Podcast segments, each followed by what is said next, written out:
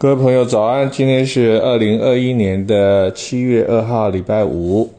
啊，一早呢，从竹南这边呢看下去呢，房子外面呢整个是晴空万里啊，因为它可以看到大雪山，可以看到海啊，是一个有山有水有水的地方。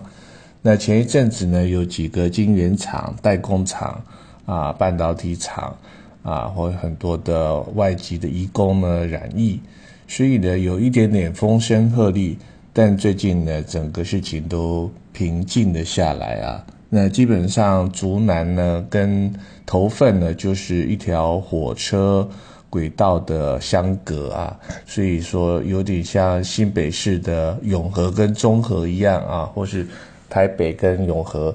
一样，它就是几乎都是在一起的一个生活圈，只是呃这个行政区域的划分。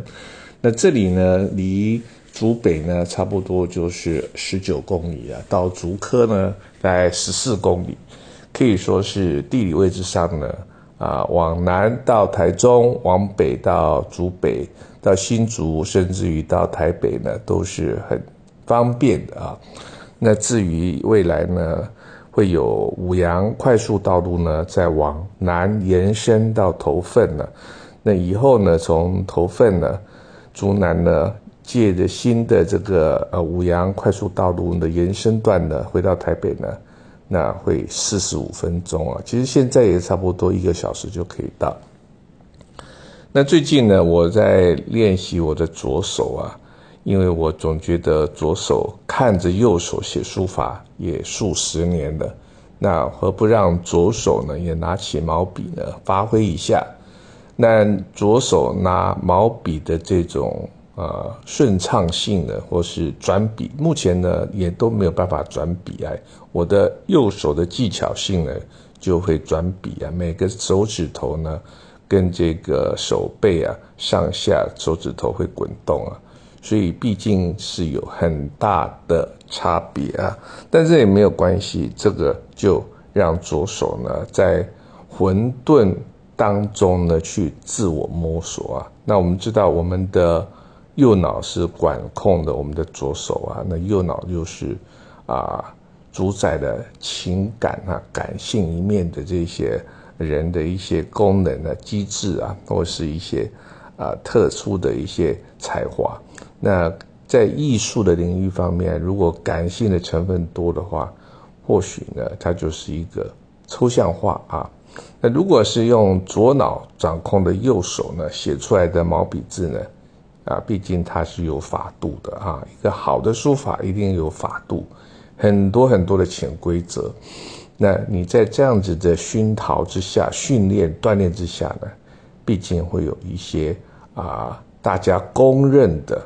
美的审美的一些尺尺度来来衡量你啊，那左手呢？毕竟大家就会比较用不一样的宽松一点的这种尺度啊来衡量左手。毕竟他是一个新手，他只是跃跃欲试，有那样一个一个啊好奇心，想要展现自我啊。那我们何不让左手有一个机会？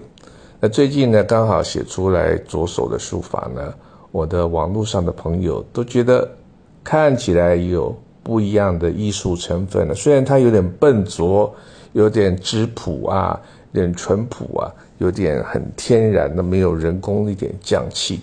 不过那也是我，那毕竟这是我的左脑啊，啊，我的右脑啊所掌控的，所以它的情感部分比较多。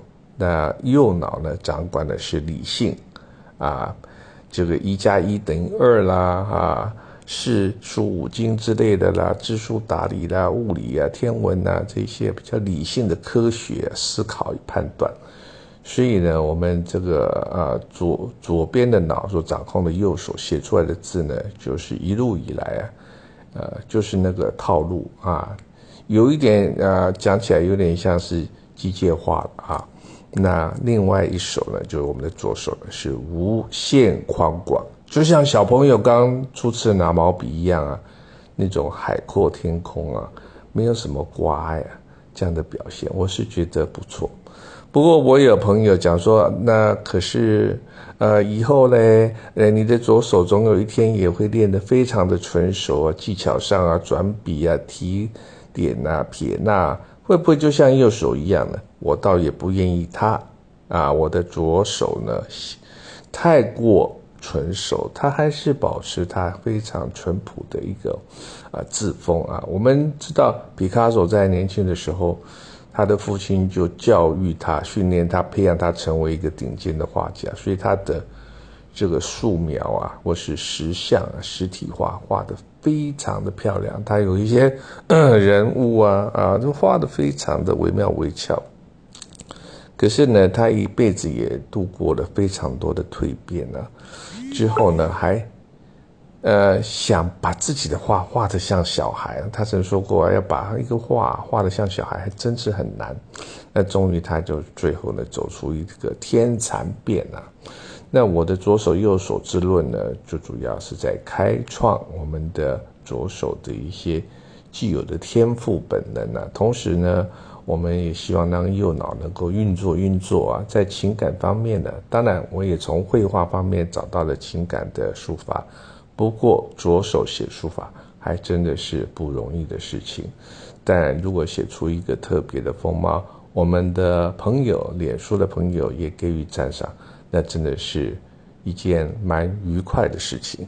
好，那今天呢就讲到这边，感谢您的聆听。